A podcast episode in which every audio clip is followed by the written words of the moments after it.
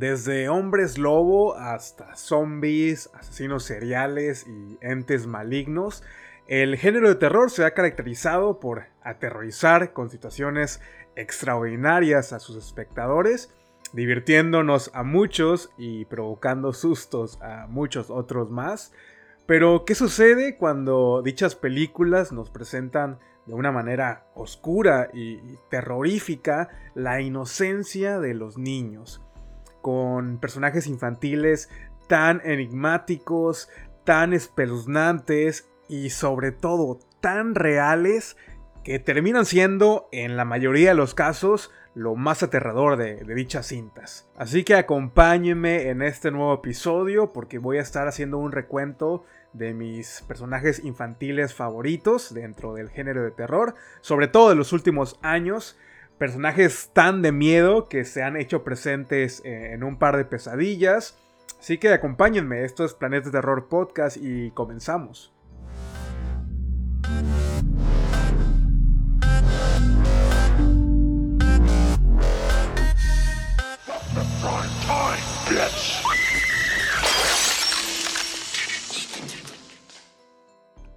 Sean todos bienvenidos, bienvenidas a otro nuevo episodio de este podcast, de este programa donde su servidor habla y recomienda películas de terror, desde las clásicas, las de culto, las poco valoradas y hasta, hasta las que desearían nunca haber visto. Y así como lo acaban de escuchar en el intro, el día de hoy les voy a estar recomendando algunas películas protagonizadas por, por niños o donde prevalece un personaje infantil. Es decir, que por lo menos el 50% de la película tiene que ver con ese personaje. Y al final del episodio también les voy a hacer como un top 10 o top 5 de mis personajes infantiles favoritos dentro del género de terror. Así que va a haber un poquito de todo. Películas eh, protagonizadas por niños y una muy breve lista de personajes infantiles que seguramente ustedes conocen. La mayoría de ellos forman parte de la cultura popular y la cultura popular del cine sobre todo. Y el tema lo escogí a manera de celebración del próximo Día del Niño que se festeja el 30 de abril en México. No sé en qué otras partes de Latinoamérica si cambia la fecha o si se festeje o si no se festeje, la verdad, no, no, sabría decirles. Y considero que es una oportunidad muy, muy perfecta para hacer un recuento de aquellos personajes infantiles que en circunstancias normales serían la representación perfecta de, la inocencia y de la dulzura, todo aquello que caracteriza a, un niño, pero los infantes de estas películas que les voy a mencionar son todo lo contrario. Y es que a poco no, generalmente asumimos que todo niño es bueno por naturaleza, pero en todo menor de edad existe esa como extraña manera de actuar, sobre todo hablando de las emociones, son muy expresivos todos y tienen ese poder nato de manipular y de complacer sus caprichos con tan solo un simple berrinche. Evidentemente lo hacen para satisfacer sus necesidades básicas, pero pinches chamacos, ¿a poco no también cuando ya están grandecitos y lo siguen haciendo y saben que tienen el control sobre sus padres? Para mí ahí hay un nivel de maldad. Pero bueno, no vamos a meternos tanto de lleno en el desarrollo emocional de los niños, ni a empezar a, citar a, Piaget o, no sé quién. Eh, sean víctimas o los propios villanos de las historias, siempre nos cuesta aceptar que, que sí existe este lado oscuro en la vida de todo niño y que gracias a la magia del cine lo hemos podido afrontar y, vivir en carne propia. Estoy seguro que ninguna mujer estaría dispuesta a engendrar al hijo del demonio. O a ninguno de ustedes les gustaría que su hijo viera eh, gente muerta o que fuera víctima de una posesión demoníaca. Sin duda, el cine de terror a lo largo de los años ha puesto su granito de arena eh, aportándole un miedo más a los padres o a los futuros padres de familia. Y les tengo una pregunta. ¿Cómo afrontarías la maldad pura encarnada en el cuerpo de, un niño? ¿Serías capaz de acabar con la vida de, de un menor de edad con tal de sobrevivir? ¿Con tal de salvar tu pellejo? Definitivamente son escenarios en los que no nos gustaría ser partícipes, pero bueno, se los dejo de tarea. Y para este primer segmento del episodio, eh, les quiero ser muy sincero, voy a omitir estas películas que seguramente todo mundo conoce. El, el sexto sentido, El exorcista, The Shining o La profecía. Salvo una de las entradas, la mayoría de las películas son de habla hispana. Y esta decisión la tomé para no encasillarme tanto en el cine de, Hollywood ni en los grandes blockbusters que no necesitan más promoción. Aparte de que son películas que no se necesita una fecha especial para disfrutarlas, cualquier excusa es buena para revisitar estos clásicos, así que los invito a que lo hagan. Y habiendo dicho eso, comenzamos con una de las entradas más recientes de todas, la película Vuelven o Tigers Are Not Afraid, por su título en inglés, que es una película de México, orgullosamente mexicana, del año 2017 dirigida por Isa López. Está protagonizada por Paola Lara, Juan Ramón López, Neri Arredondo y Hansel Casillas. Y aprovecho para mandar un saludo a Nico del podcast Doctor Noche, que fue quien me la recomendó.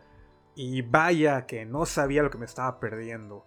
Lo que hace a esta película tan especial, eh, primero que está protagonizada en su mayoría por niños que no tenían ninguna experiencia actoral previa.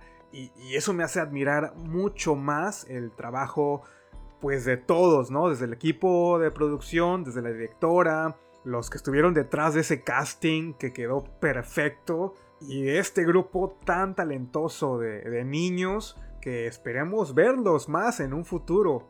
Y sí, es una película mexicana tocando un tema muy sensible, el pan de cada día de nuestro país. Y eso hace que el mensaje te llegue directamente a la yugular. La cinta termina dándole visibilidad a, un sector que parece estar olvidado, voces que, son calladas y que muchos de nuestros niños en, en México terminan siendo lamentablemente una cifra más cifra de homicidios, cifra de analfabetismo y deserción. Y desgraciadamente también muchos de estos niños terminan siendo los delincuentes del mañana, los delincuentes del futuro. Todo un interminable círculo vicioso. Vuelven, se centra en un grupo de huérfanos que tratan de, de sobrevivir en una sociedad donde abunda la delincuencia y el narcotráfico este grupo de niños pues sobrevive gracias a sus propias reglas, ¿no? Lidiando día a día con los peligros que, están acabando incluso con la población de, este lugar. Y con la llegada de una nueva integrante a este clan, pues se tendrán que replantear todas sus reglas para combatir cara a cara al líder del cártel más peligroso de la ciudad. Es una historia que combina perfectamente la fantasía con los cuentos de hadas y los relatos de miedo, reflejando de manera muy inteligente también la cruda realidad en la que vivimos. Visualmente es una película muy muy bella y aunque el CGI eh, puede llegar a jugarle en su contra en algunas escenas, en un par de escenas nada más, me parece que el trabajo visual es, es sobresaliente y le dan ese toque fantástico al filme. En muchas otras ocasiones el CGI se utiliza para sustituir lo que no se puede hacer, lo que es imposible recrear eh, de manera práctica. Y en esta película todo lo que se retoca digitalmente funciona y complementa a la trama y al cuento de terror que están viviendo nuestros protagonistas. Las actuaciones son otro punto muy positivo. Cada uno de estos jóvenes actores le dan esa, esa chispa y ese carisma necesarios para mantenerte interesados eh, en su historia. Y por eso les digo que me parece increíble que ninguno de estos niños tuviera una experiencia actoral previa. Y terminamos siendo testigos del debut cinematográfico de cinco jóvenes niños eh, bastante talentosos en especial el actor infantil que interpreta a el Shine, el líder de este grupo de niños. Y como su apodo lo indica, termina deslumbrándonos a todos con su sobresaliente interpretación. Sin duda fue mi personaje favorito de la película, junto con Estela, quien es también la que termina experimentando en carne propia las terribles consecuencias del crimen organizado dentro de la ciudad. Hace un excelente papel como la narradora de, de la historia y es quien se encarga de manifestar sus mayores deseos como un cuento de hadas, como una película de Disney, aunque estos tres deseos no terminan de la mejor manera, como si se tratara de, un spin-off del Wishmaster.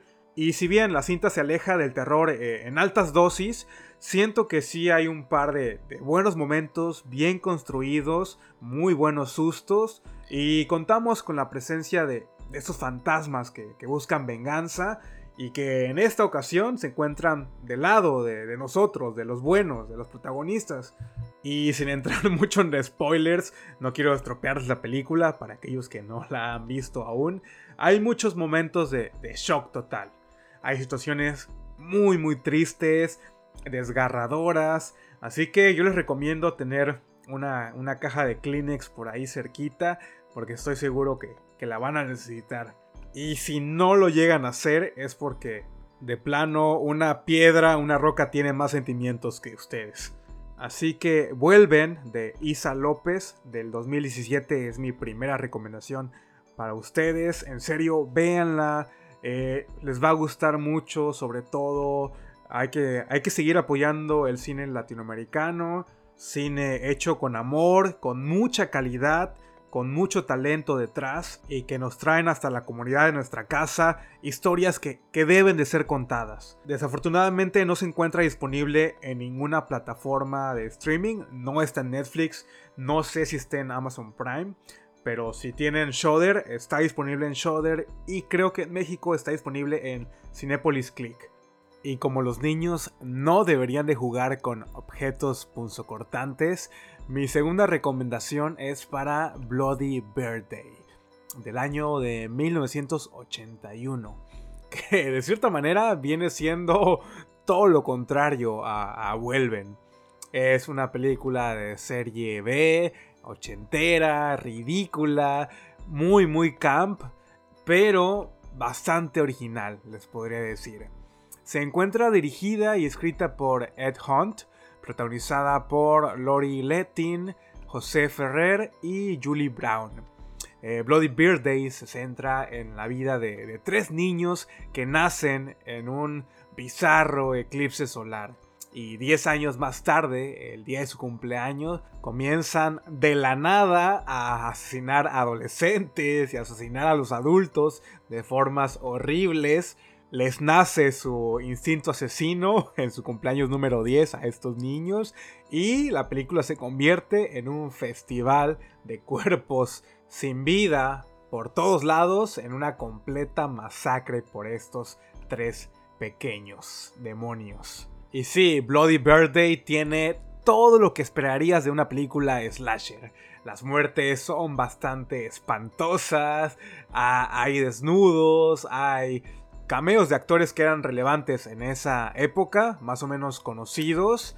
Eh, tenemos un sentido del humor bastante negro que hacen a la película lo suficientemente memorable y diferente como para que valga la pena verla por lo menos una sola vez en tu vida. Digo, no es el mejor slasher de los 80, pero pues vale la pena verlo. A mi parecer, las actuaciones de los tres niños protagonistas son lo mejorcito de la película y digamos que terminan siendo convincentes. Si, si crees que estos niños no tienen emociones, que están completamente desquiciados, sedientos de sangre, los asesinatos están entre esta delgada línea de la comicidad con el realismo, o sea, sí están desagradables de ver, aunque en la mayoría no hay ni sangre ni gore, así que no se esperen un slasher muy sangriento, pero todas estas secuencias de, muerte se hacen aún más inquietantes porque son cometidas por niños, niños que no se esconden detrás de, de, una máscara o de un disfraz. Y a diferencia de muchos otros slashers, sobre todo de la década de los 80, eh, estos niños hacen uso de, de un armamento muy muy diverso. los vemos matando a, sus víctimas de maneras creativas, utilizando casi en, en cada una de las muertes un objeto punzocortante distinto, algo que yo agradezco mucho en este estilo de películas. Y la recomiendo simple y sencillamente para pasar un muy buen rato. Desconectarte, desconectar el cerebro, apagarlo y disfrutar de, esta película que seguramente si la ves con un grupo de personas grande vas a poder disfrutarla aún más. Aún así, la premisa es interesante de ver y esto, esto le suma en lugar de, de restarle. Y aparte, es una película que sería imposible de hacer en estos tiempos, donde ahora todo es políticamente correcto y estoy seguro que algún director o algún escritor que se atreviera a hacer una película muy similar a esta quedaría completamente cancelado y si le vemos el lado positivo a las cosas, pues es una película única, única en su estilo. Especialmente para todos aquellos amantes del cine de serie B, cine de bajo presupuesto, cine del cual no esperas mucho y cuando por fin eh, ves este tipo de películas, quedas, satisfecho con el resultado. Posiblemente sea una película que sí esté un poco difícil de encontrar, Está disponible actualmente en Shudder también. Eh, pero bueno, les deseo suerte. Ojalá la encuentren. Ojalá la, puedan ver. Y con eso nos pasamos a la tercera recomendación. Que es de Devil's Backbone. Originalmente titulada en español como El Espinazo del Diablo. Una película mexicana, española, escrita y dirigida por el maestrazo Guillermo del Toro, estrenada allá en el 2001. Actualmente se le conoce como, como una precuela y como la versión masculina del Laberinto del Fauno, otra de las maravillosas películas de, este del toro. Y como ya es garantía el director mexicano, es una película que está maravillosa y, visualmente es genial. El Espinazo del Diablo es tanto como una historia de, fantasmas, como una crítica social y alegoría política. Está ambientada en 1939, en el último año de la Guerra Civil Española, y la historia se centra en un orfanato de, niños en, España que está desamparado, está abandonado por la inequidad del gobierno de ese tiempo, y un fantasma se le aparece al joven protagonista, al niño Carlos, y le advierte que se avecinan eh, muertes. Cosas muy siniestras están por suceder en este orfanato. Y a lo largo de la película acompañamos a, Carlos a descubrir la verdad detrás de la historia fantasmal del lugar y en su intento desesperado por, por evitar que este fantasma aceche en el lugar y lo lastime a él y a sus amigos. Y como el orfanato está aislado del resto de la ciudad y alejado de, todos, hay un, sentimiento grande de, soledad y hasta claustrofobia que que se, expresa adecuadamente gracias a la cinematografía de Guillermo Navarro, quien es un eterno colaborador de, Guillermo del Toro. Cuenta con la dosis perfecta entre elementos fantásticos y de terror, algo que, es costumbre de Guillermo del Toro, pero teniendo como un eje central hechos reales donde el ser humano es quien termina siendo el verdadero villano de la historia. Y en El Espinazo del Diablo vemos tratado el pues, traumático conflicto de la guerra civil española, aunque lo apreciamos desde el punto de vista de, las víctimas, de, ahora los niños, como en el caso de, de Vuelven. Así que podríamos decir que Isa López tomó como inspiración parte del trabajo de Guillermo del Toro. Y para mí este tipo de películas con un mensaje metafórico sobre realidades históricas y políticas siempre, siempre funciona. Sobre todo cuando tenemos gente muy talentosa detrás de, estos, de estas producciones. El desenlace de El Espinazo del Diablo es muy conmovedor. Algo que Del Toro construye con un, resultado sorprendente. Hay, hay, muy buenas actuaciones por parte de los niños protagonistas. Y de igual manera por el reparto de, de los adultos. A mi parecer el guion no tiene fallas. La historia se siente muy orgánica y sin dar mucho detalle, eh, ni spoilers, tiene, tiene muchas capas esta película. E, el maquillaje, el diseño del fantasma, eh, las imágenes góticas y terroríficas, todo está bien construido, bien hecho. Aunque si estás buscando una película de terror exagerada, con, con sangre y con mucha acción, esta no es, no es ese tipo de películas. Yo lo veo, yo la vería más como un drama, drama histórico con tintes fantásticos y, de terror. Y aunque el fantasma de la película es, yo creo, el más sutil que hemos visto de Guillermo del Toro, siento que funciona maravillosamente dentro del contexto de, la película.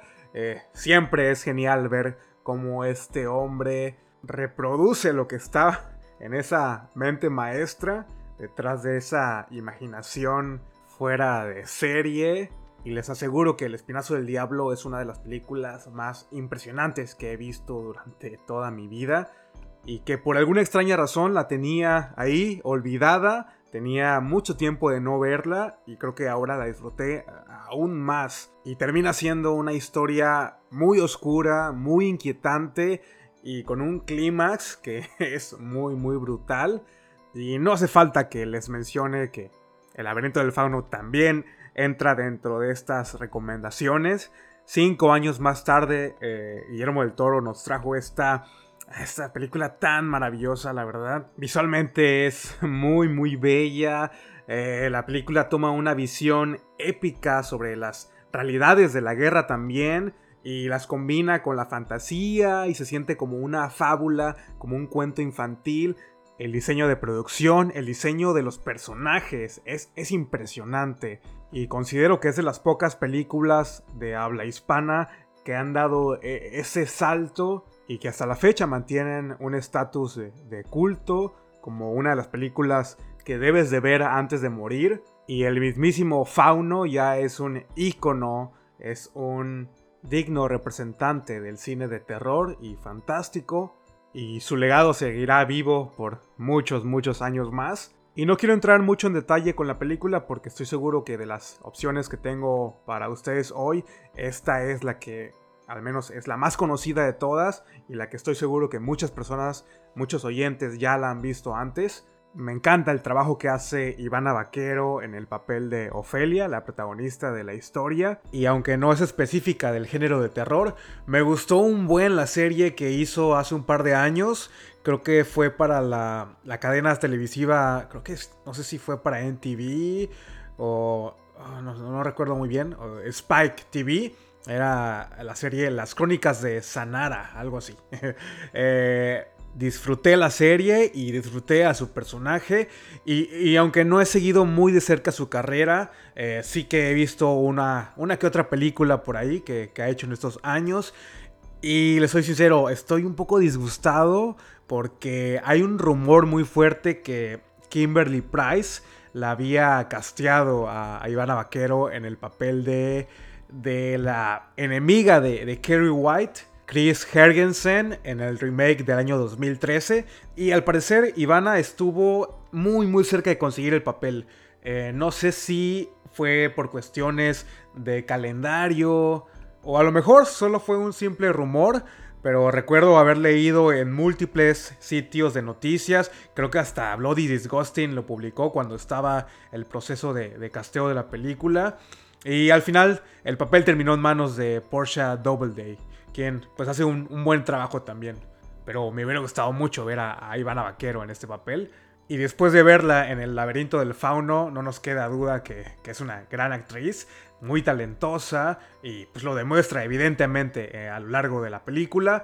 Y ya para finalizar este pequeño segmento eh, de pilón, ya que estamos en materia de Guillermo del Toro, les quiero recomendar también otro par de películas que no están dirigidas por él, son producidas por Guillermo del Toro.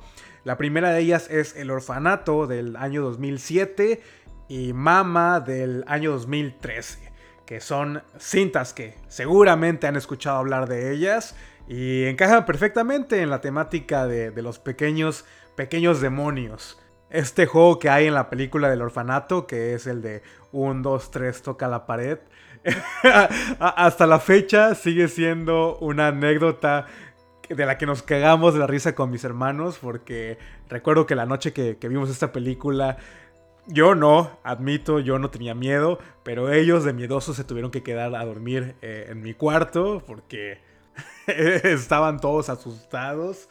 Y para mí esa película sí siento que exagera un poquito en estos sustos con los sonidos en altos niveles, en los jumpscares, pero la construcción del suspenso siento yo que es convincente del todo. La locación e, es muy bella y esta atmósfera que vemos representada, pues es, típica de, de, película de Guillermo del Toro, o por lo menos de lo que nos tiene acostumbrados. La actriz Belén Rueda es la protagonista de la historia y a mí, a esa mujer, me la pueden vender hasta en salsa verde y, seguro se la compro. Eh, me gusta mucho lo que hace tanto en esta película como en Los Ojos de Julia, que creo que también es producida por Guillermo del Toro. Eh, no, recuerdo muy bien. Y por otro lado, en la película de Mama tenemos a otra actriz que, que me encanta, Jessica Chastain, que siempre hace un buen trabajo, un excelente trabajo donde la pongan en el género que haga, en el género que sea, se desenvuelve de una manera muy brillante. La pudimos disfrutar en el remake de, eso, la vimos también en X-Men eh, Dark Phoenix y su actuación en Mama no es la excepción. Eh, a pesar de que de las películas que he mencionado, esta es mi menos favorita. Pero es más que nada por gustos y cuestiones personales. También tenemos a dos pequeñas protagonistas que hacen un trabajo excepcional y que son parte importante de la trama. Y si disfrutaron películas como El Orfanato, como El Espinazo del Diablo, estoy seguro que también van a disfrutar Mama. Eh, y sin pensarlo, este especial se convirtió en el Guillermo del Toro presenta, Guillermo del Toro escribe, Guillermo del Toro dirige y produce. Hay, hay un evidente patrón en cada una de, esas, de estas producciones y, no nos queda más que aprovechar todo este talento de este maestrazo y regocijarse viendo, maratoneando todas esas películas que les acabo de mencionar. Y con eso doy por terminado esta primera sección del episodio y vamos a pasar a este conteo de, las top 5, top 5 interpretaciones infantiles favoritas. Pero antes les tengo un par, bueno, un trío de categorías también con recomendaciones que no podía dejar de mencionar eh, en este especial. La primera de ellas va para la cinta, la película, con los personajes infantiles que más me sacaron de mis casillas. Me hicieron retorcerme eh, en mi asiento y casi casi que agarraba la pantalla y la tiraba de lo enojado que estaba después de haberla visto. Y no lo digo porque sea mala, sino es que las acciones de estos personajes que, hacen en la película ah, y la impotencia tan grande que, que te da de no poder ayudar a la protagonista eh, es una experiencia única.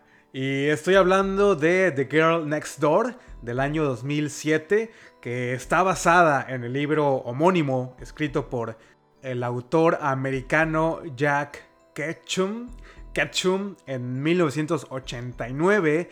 Les advierto, no es una película apta para personas susceptibles. Eh, es una película bastante perturbadora. Eh, y el hecho que, que les digo, no puedes hacer nada como espectador. Y ese final que tiene que es muy, muy devastador. En conjunto hacen una experiencia cinematográfica única, es lo que les puedo decir. Así que véanla bajo su propio riesgo. Pero les advierto que van a terminar odiando a estos personajes con, con odio jarocho. The Girl Next Door la pueden encontrar en Amazon Prime. Ahí yo la vi hace pues, ya un par de meses atrás. Y desde ahorita les digo que se viene un episodio especial dedicado a, esa cinta. La segunda categoría es para el, grupo de niños ficticio del cual me, me, hubiese gustado ser parte. Y esta elección sí fue muy fácil. Díganme, ¿a quién no le gustaría haber sido parte del Club de los Perdedores y combatir al mismísimo Pennywise en eso, en la miniserie de eso de 1990. Este es un grupo de niños muy cohesivo, cada uno de ellos tiene una personalidad distinta y creo que le da esa como O sea, ninguno es más importante que el otro. Todos tienen su razón de ser, su razón de existir. La amistad entre ellos se siente sincera y, y me hubiese encantado poder disfrutar de un verano tal y como se ve representado tanto en la novela de Stephen King como en la miniserie y en el remake. Un verano jugando con los amigos, pasándola muy bien y claro que también combatiendo contra el mismísimo eso. Lo único que sí no soportaría sería ver a este payaso en la regadera mientras me estoy bañando, porque seguro que, que me cago de miedo. Y como todo niño noventero, que yo creo que todos dejamos de bañarnos por lo menos una semana después de haber visto esta película. Así que ahí la tienen, esta sería mi elección. No sé cuál, cuál les gustaría a ustedes poder ser partícipes de alguna de estas películas clásicas. A lo mejor si pudiera escoger entre un género distinto, sin duda sería Los Goonies. Creo que fue del año 85. Yo amo, amo esa película. Eh, pero bueno, el podcast no es de fantasía, es de terror. Así que, pues mi respuesta sería la miniserie de, de It. Y la última categoría es para aquella película en la que estaría dispuesto a ser parte de pero ahora como adulto. Es decir, si me dijeran, a ver Iván, te vamos a meter a una película y vas a experimentar en carne propia la historia, y esta película tiene que tener un personaje infantil, no sé, demoníaco, sin duda sería, y, escogí esta película solamente porque la solución al problema es muy clara y sabría qué hacer en esa situación para salvar mi, mi pellejo, mi vida. Eh, esta película sería el remake de El Aro del año 2002 donde seguramente me convertiría en un cómplice más de Samara Morgan y estoy seguro que le mostraría el videocassette a todas las personas que me caen mal, lo siento. ¿A poco no es la elección más, más inteligente que se me puede ocurrir? Estoy seguro que no podría sobrevivir ante la presencia de los niños del maíz, y tampoco quisiera tener fantasmas de niños persiguiéndome a todos lados. Así que mientras no vea la película, mientras no vea el videocassette mortal, todo está perfecto. Puedo combatir a Samara Morgan y en caso de verlo o de que algún familiar o algún ser querido lo vea, pues ya sabemos la solución. Simplemente hacer una copia y mostrársela a tu peor enemigo. Y creo que ya es momento de pasar a la última sección de este episodio. Eh, originalmente fue un top 10 y los primeros o los últimos 5 puestos ya los publiqué de hecho en mi Instagram. Así que si no me siguen por allá, que, están esperando? Vayan a darle follow a las redes sociales del podcast. En todos lados encuentran como Planeta Terror Podcast. En Instagram, Facebook, Twitter. Eh, ¿Cuál más? YouTube. También denle follow a, Spotify, en Evox. Eso ayuda mucho a hacer crecer el podcast. Y en general a cualquier podcast independiente. En serio, no saben lo difícil que es que estas plataformas te recomienden entre sus usuarios. Y si me pueden apoyar con eso, se los voy a estar agradeciendo infinitamente. Y comenzamos con el puesto número 5 de mis personajes infantiles favoritos. En este puesto tenemos a las gemelas más malvadas de la historia del cine, las hermanas Grady de la película de Stanley Kubrick, El Resplandor de 1980. Y ocupan este puesto porque a poco no son lo más emblemático de la película. Su breve participación dura unos pocos segundos y el legado de estos personajes sigue vivo incluso hoy en día. Son una referencia y, son parte importante de la cultura popular. Luisa y Lois Burns son el nombre de las actrices que interpretaron a este icónico par. Ellas cumplieron años en el set, sus primeros 11 años de vida, y a pesar de que solo están en una sola escena de la película, el director Kubrick las mantuvo en la locación durante todo el tiempo. Eh, ellas recuerdan haber jugado con el resto del reparto, con Jack Nicholson, con el niño que interpreta a, Danny. Y como regalo de cumpleaños, en su, en su festejo de los 11 años, le regalaron a estas niñas una pequeña botellita con la sangre falsa, la misma que utilizaron en esta famosa secuencia del pasillo. Y aunque les costó mucho continuar con una carrera exitosa en el mundo del cine, debido al rechazo que tuvieron por haber participado en esta misma película, eh, al día de hoy son un par de exitosas profesionistas. Una de ellas es una científica y la otra es una prestigiosa abogada. Las gemelas Grady son tan importantes para nosotros, para los amantes del género, que podemos encontrar infinidad de mercancías, muñecas, playeras, disfraces que abundan en la noche de, de Halloween. Y como ustedes saben, o si han escuchado mis episodios anteriores, sobre todo el de Inseparables, yo tengo una hermana gemela y estoy seguro que algún día la voy a convencer para que nos disfracemos de las gemelas Grady. Espero, espero que este año, este debe ser el año. Esperen la foto por ahí en Instagram. Y nos pasamos al puesto número 4 que lo ocupa la mente malvada detrás de ese videocassette de la muerte Samara Morgan del remake americano de El Aro del año 2002. Y como lo escucharon en el episodio de La cura siniestra, El Aro es de las películas que vi de niño que, que más miedo me han dado. Sobre todo esa escena en la que Samara sale de la pantalla. Yo me estaba orinando porque nadie lo veía venir.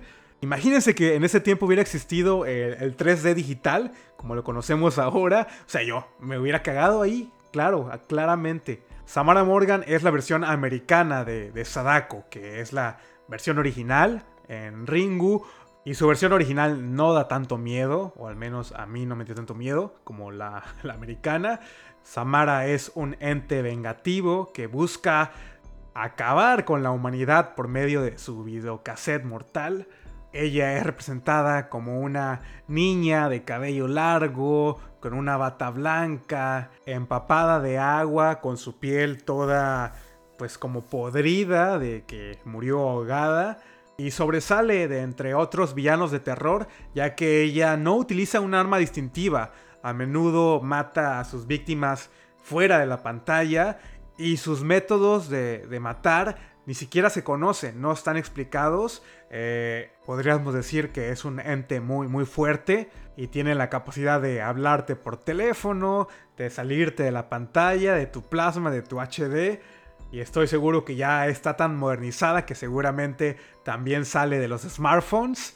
Y Samara Morgan es, es tan icónica que su actriz, la actriz que le dio vida en esta versión, David es David Chase. Ah, no sé cómo se pronuncia ese nombre. Ella ganó en los MTV Movie Awards del 2003 como mejor villano. Y Samara Morgan ocupa el puesto número 4 porque me marcó, me dio miedo y hasta la fecha me caga ver su cara en, en GIF, en imágenes. No, no soporto. Es, aún sigo traumado por esa puta película. El tercer puesto es para los protagonistas de Let the Right One In, Ellie y Oscar, también conocida como Déjame entrar del año 2008. Es esta película magnífica de vampiros, donde Oscar, el protagonista de la película, eh, es un niño solitario que es abusado constantemente por, por los bullies de su escuela y tanto es la humillación que recibe día con día que su mayor anhelo en la vida es, es, poder hacerle frente a sus acosadores. Afortunadamente las cosas cambian cuando la llegada de una nueva familia al apartamento vecino, eh, Oscar comienza a entablar una amistad con esta, con esta niña, su vecina, con Ellie, que es una extraña niña con un terrible secreto. Ella es una milenaria vampira que se encuentra pues atrapada en, el cuerpo de una niña de 12 años. Y como toda historia de vampiro, Ellie depende de la sangre, sangre fresca para sobrevivir. Y también tiene que cuidarse de los rayos solares. Y cuando pasa mucho tiempo sin consumir sangre humana, empieza a tener un olor fétido aunque esto no le impide tener una, relación bonita entre ambos niños. la relación se va haciendo cada vez más profunda y la película nos regala una de las amistades más sinceras en toda la historia del cine de vampiros y para mí una de las mejores películas de vampiros que hay disponibles hasta la fecha. Te preocupas por este par de personajes, los amas, los quieres, los quieres ver felices y afortunadamente Déjame entrar también ya es considerada como una película de culto y bueno, sigue teniendo una muy buena reputación hasta la fecha. Rápidamente nos pasamos al puesto número 2 que lo ocupa la hija de Laurie Strode, eh, Jamie Lloyd en Halloween 4 y Halloween 5. Y les soy sincero, este puesto lo ocupa este personaje únicamente por nostalgia y porque soy muy fan de la saga de Halloween y porque soy mega fan de Danielle Harris, la actriz que interpreta a la joven, a la niña Jamie Lloyd. Danielle Harris es mi Scream Queen favorita, yo creo que la segunda o la tercera después de... Bueno, creo que ya les he dicho los nombres. Algún día voy a hacer un conteo también de mis Scream Queen favoritas. Espérenlo muy pronto. Y siento yo que el personaje de Jamie Lloyd es quien salva a estas secuelas, que pues la calidad es un tanto dudosa, o al menos eh, las disfruto, sí, porque me gusta ver a, Michael Myers en acción, pero estoy consciente que pues son, son malas. En especial la línea del tiempo de la historia de, de, Michael Myers, que es un desastre. Muchas de las situaciones no tienen sentido. Y la falta de John Carpenter en la batuta de la saga se, nota, se nota. La calidad va bajando conforme cada una de las secuelas posteriores a Halloween 2. Sin embargo, soy un fiel fan de Jamie Lloyd y de Daniel Harris. Y se sigue manteniendo como un personaje icónico de la saga. También lo vemos en infinidad de, de mercancía. Miles de personas, cientos de personas, no miles, se disfrazan de Jamie Lloyd cada año durante la noche de Halloween con el disfraz este de, payaso y las tijeras ensangrentadas y el, el antifaz. Es por eso que Jamie Lloyd ocupa el tan, tan apreciado puesto número 2, tan nostálgico. Y es momento, señoras y señores, de dar fin a este conteo. El puesto número uno lo ocupa Charlie de Hereditary. Charlie no necesita carta de presentación. Ustedes saben de lo que estoy hablando. Eh, esta niña rara, obsesionada con construir objetos raros y juguetes eh, bizarros, con una alergia mortal a las nueces y con una personalidad que, que te hace volar la cabeza, literal. Charlie, ¿eres tú? Charlie, ¿estás aquí? amo, amo a Charlie. Me encanta la actriz Millie Shapiro, quien le da vida a este personaje tan genial.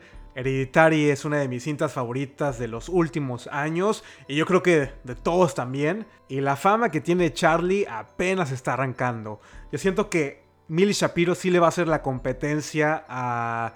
¿Cómo se llama la actriz del Exorcista? Fuck, se me fue el nombre.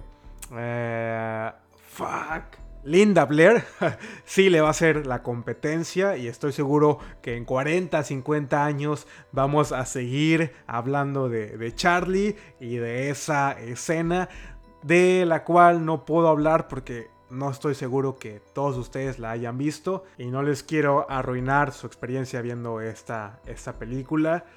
Y hemos llegado al fin de este top 5, top 10, si se van a mi Instagram, ahí encuentran los demás puestos.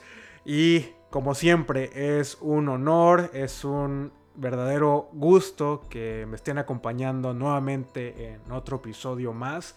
Muchas gracias por estar escuchando hasta este punto del episodio. Eh, te deseo una excelente semana, un excelente día del niño. Disfrútalo hagan una maratón con las películas que les recomendé en este episodio. Y nos escuchamos la próxima semana que regresa el formato antiguo. Va a ser una película, la cual ya, ya tengo en la mira y espero que me den los tiempos para que esté disponible la próxima semana a más tardar.